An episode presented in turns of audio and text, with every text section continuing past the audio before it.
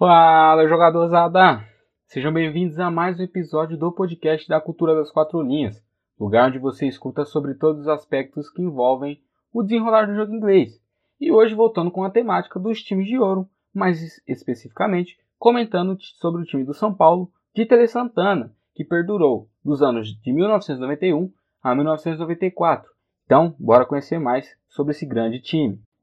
Iniciando então os comentários sobre esse grandioso time, vamos começar falando primeiramente sobre o time base utilizado nesse período. No gol foi utilizado o Zete, na linha defensiva Cafu, Adilson ou Valber, Ronaldo, vulgo Ronaldão, na, e na lateral esquerda Ronaldo Luiz ou André Luiz. Na, na linha do meio de campo foi utilizado Pintado ou Doriva, Dinho, Toninho Cerezo, Raí ou Leonardo. E na linha de ataque, Miller e Palinha ou Juninho e o grandioso técnico Tele Santana. No total, como eu já falei, vou comentar. Entre os anos de 91 a 94, nesse período de 4 anos foram ao total 11 taças, sendo elas o Brasileiro de 91 e o Paulista de 91. Em 92 acabou conquistando o Paulista, a Libertadores e o Mundial. Em 93, a Recopa Sul-Americana, a Libertadores, o Mundial e a Supercopa da Libertadores. Em 94, a Recopa Sul-Americana e a Copa Comembol. É, no caso, essa Recopa Sul-Americana ela foi um campeonato disputado entre 88 e 97, então atualmente ela não existe mais. É, ele acabava reunindo os, vencedores da Libertadores que já haviam sido realizados. Então, todos os campeões até aquele momento disputavam esse campeonato. E a Copa Comembol acabou sendo a precursora da Sul-Americana que a gente conhece atualmente.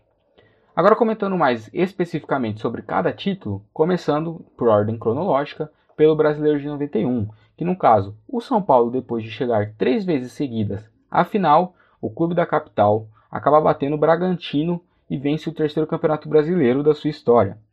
Passando para o Paulista de 91, o São Paulo acaba vencendo o Corinthians por 3 a 0 no primeiro jogo e empata o segundo jogo sem gols, garantindo assim o seu 17º título do campeonato estadual.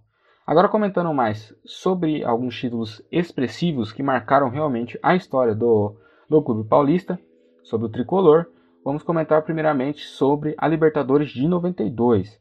É, aqui ela acaba no primeira, na primeira partida, o São Paulo acaba perdendo para o New, News Old Boys na Argentina pelo resultado de 1 a 0 é, e aí o São Paulo acaba garantindo o seu primeiro título da Libertadores nos pênaltis, após uma vitória pelo mesmo placar de jogo de ida. Então o São Paulo acabou derrotando o News Old Boys por 1 a 0 também, levando aos pênaltis. Que no caso o São Paulo acabou acertando quatro penalidades contra três do clube de Rosário. Esse espetáculo acabou sendo assistido pelo pequeno público de 105 mil pessoas que estavam presentes no Morumbi. Com isso, ele acaba conseguindo a classificação enfrentando o Barcelona no Japão, no dia 13 de dezembro, vencendo o time espanhol por 2 a 1 de virada com dois gols de Raí. Agora vamos tentar um pouquinho para a data, viu? Eu vou comentar depois, se caso não tenha pegado, eu volto. É, o São Paulo, passando agora para a Paulista de 92, o primeiro jogo foi realizado dia 5 de 12 de 92. No caso, o São Paulo acaba ganhando do Palmeiras pelo resultado de 4 a 2. E na segunda partida, realizada dia 20 de 12 de 92, o São Paulo vence novamente o Palmeiras, só que agora pelo resultado de 2 a 1, levando assim o seu 18º título de campeão estadual. No caso, se você não pegou, é, vou repassar. O, a final do Mundial foi entre as finais do Paulista. No caso, a primeira final do Paulista foi dia 5 do 12 é, de 92. A do Mundial foi dia 13 do 12 de 92. E a, o segundo jogo, o jogo de volta do Paulista, foi dia 20 do 12.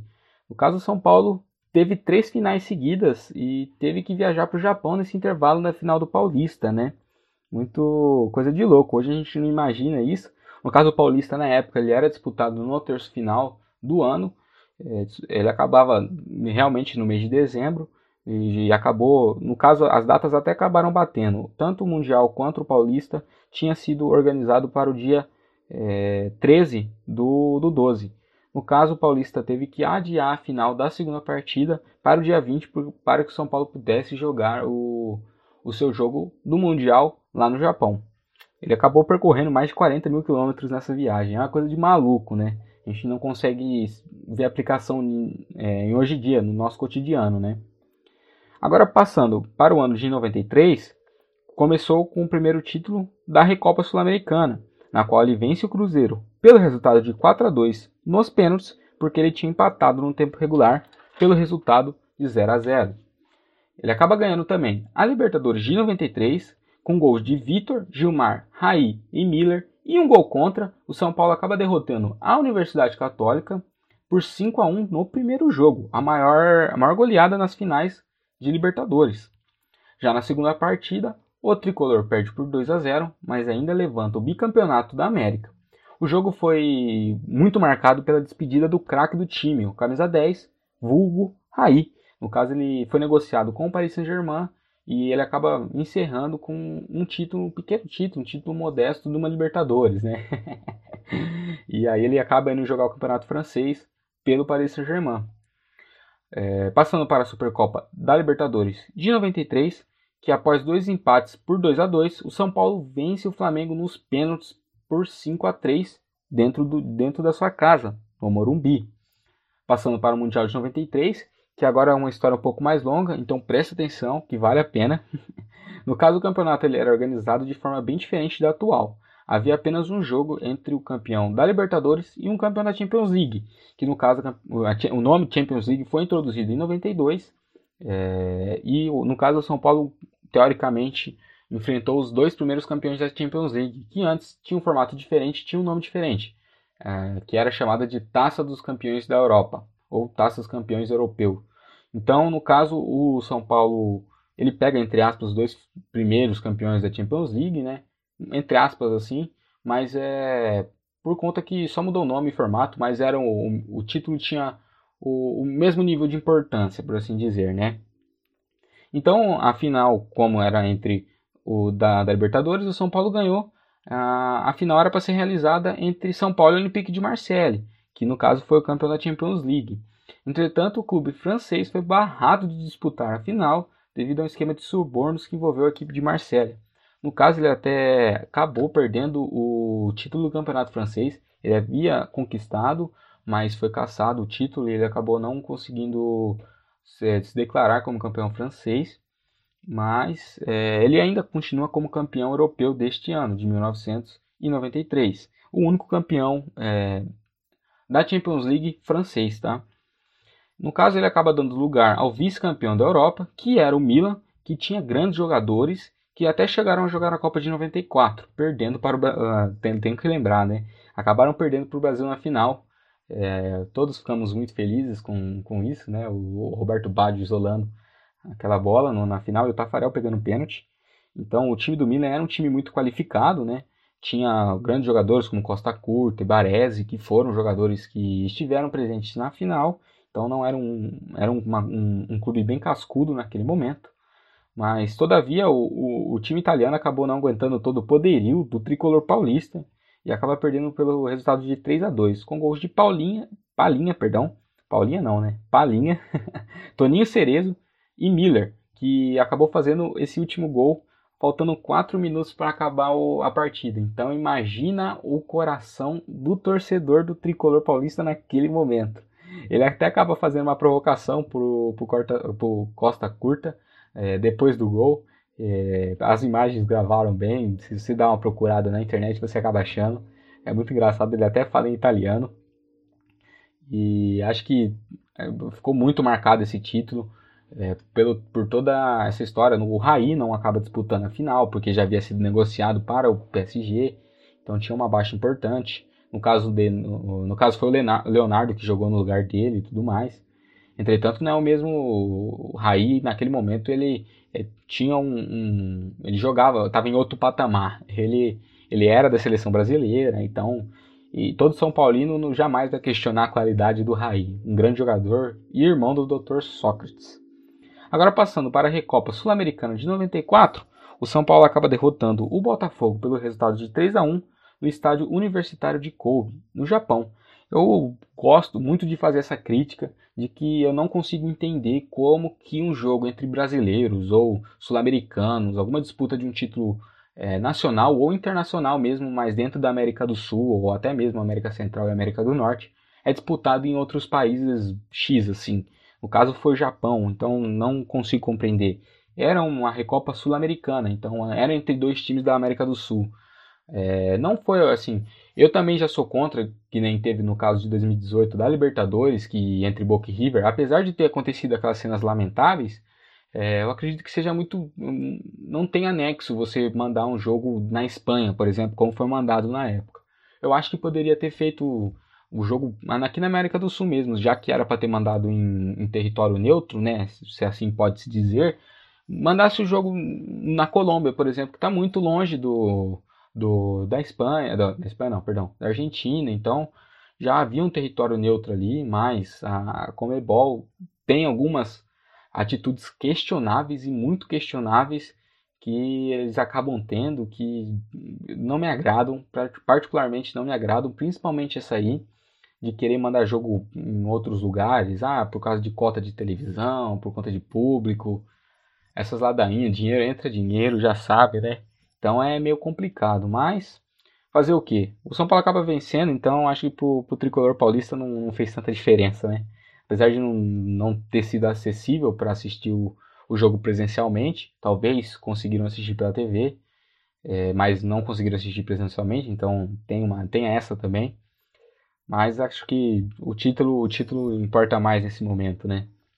Agora passando para o último título que marcou esse período glorioso da equipe do, da capital paulista, foi a, Copa Comembol de 94, que foi realizada em 14 de dezembro desse mesmo ano, na casa, o São Paulo acaba vencendo o Penharol pelo resultado de 6 a 1 e nesse caso, o time do São Paulo ele era comandado pelo Murici Ramalho e tinha um time muito juvenil, que no caso o Murici Ramalho ele era o assistente técnico do Tele Santana naquele momento e acabou sendo responsável por comandar o expressinho do tricolor, como foi comandado o nome, nomeado o time do São Paulo naquele momento. Naquele momento não, esse time do São Paulo por conta do, da juventude. Eu vou comentar um pouco mais para frente o porquê que, que esse time do São Paulo era a juventude, não era o time principal. Vou comentar um pouco mais para frente para para memorizar, para ficar contextualizar o que estava acontecendo naquele momento.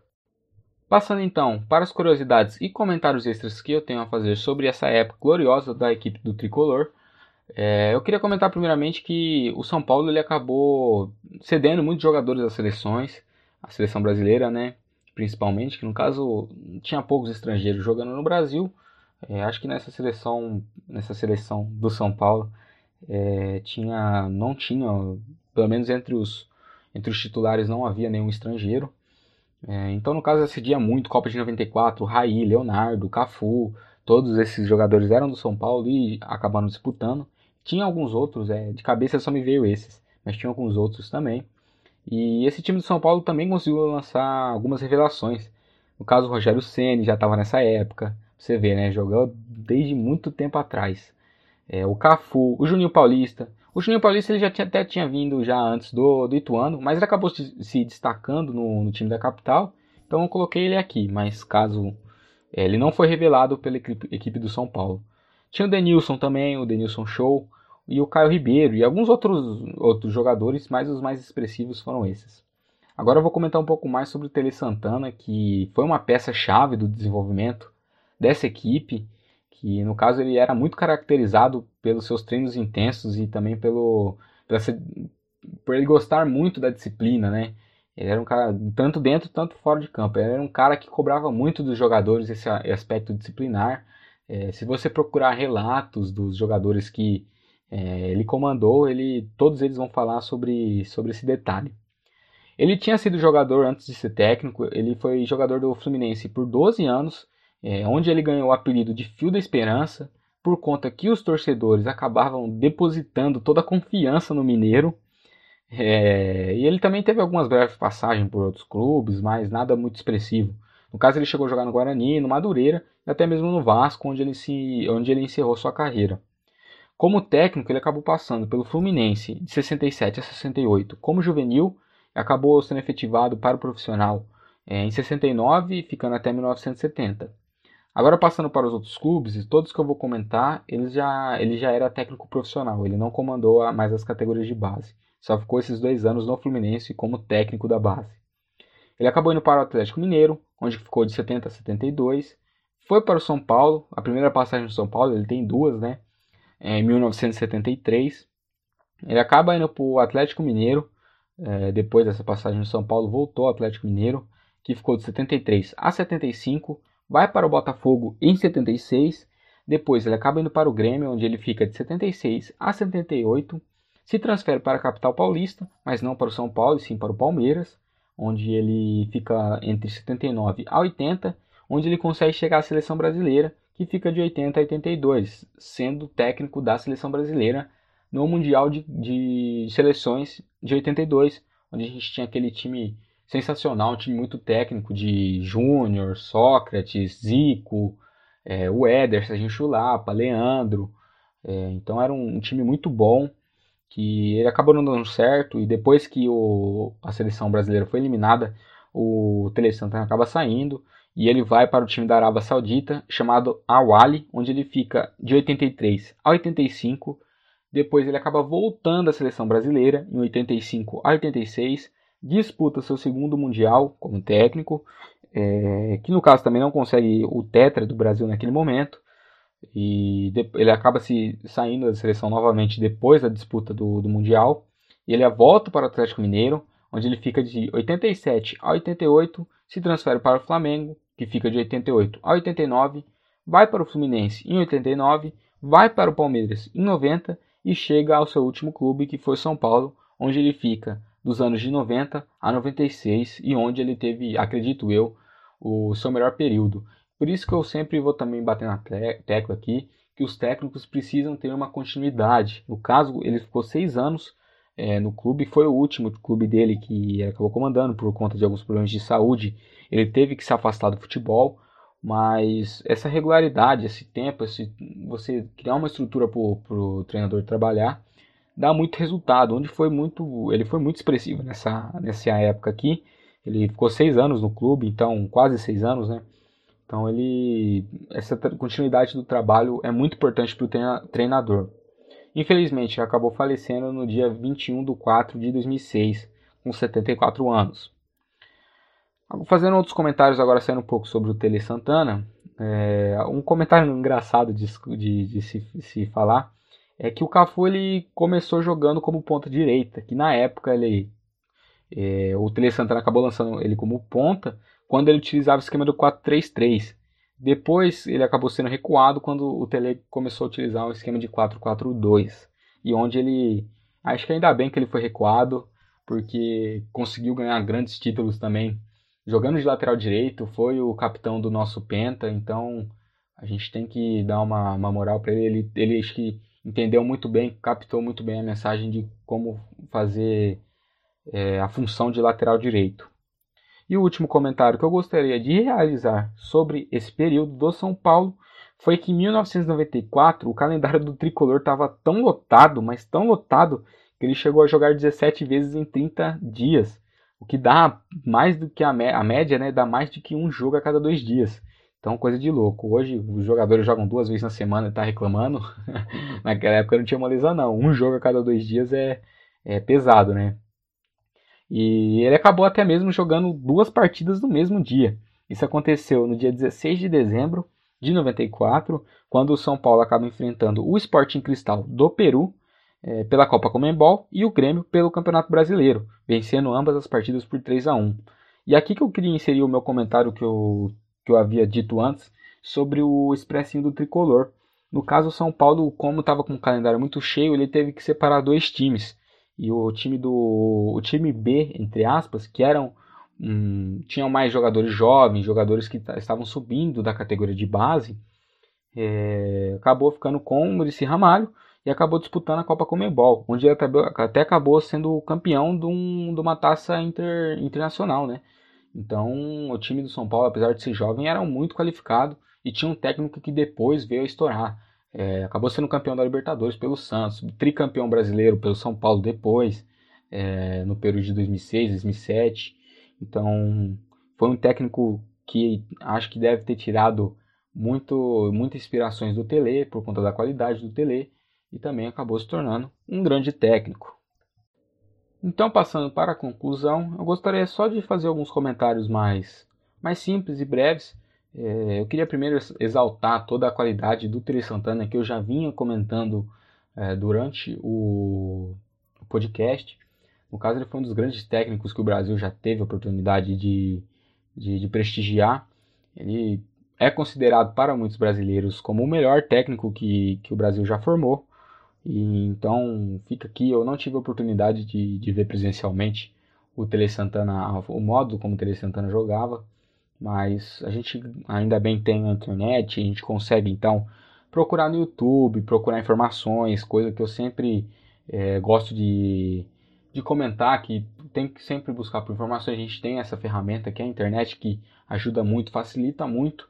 Então a gente consegue achar, não muito fácil, mas a gente consegue encontrar alguns jogos do São Paulo daquele momento, daquela época, consegue reassistir, consegue ver relatos dos ex-jogadores que, que ele comandou também, que todos eles acabam demonstrando que o Tele Santana foi um grande técnico esse time do São Paulo, muito por conta do Tele também, ele acaba alcançando o marco do Santos, que naquele momento era o clube disparado em número de, de títulos é, inter, intercontinentais e internacionais.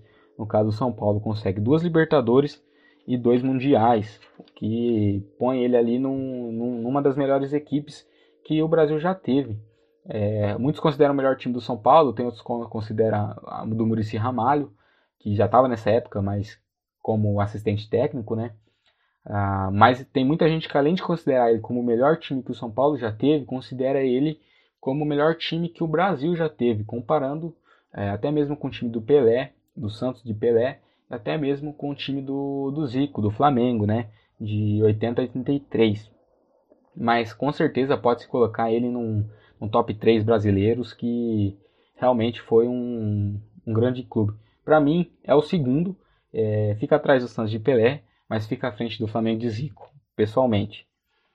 É, então, rapaziada, vai chegando ao fim mais uma edição do, do podcast. Curta a página do Facebook e siga o perfil do Instagram, além de escutar os episódios passados. Agradeço demais a sua audiência e até a próxima História Cultural Futebol.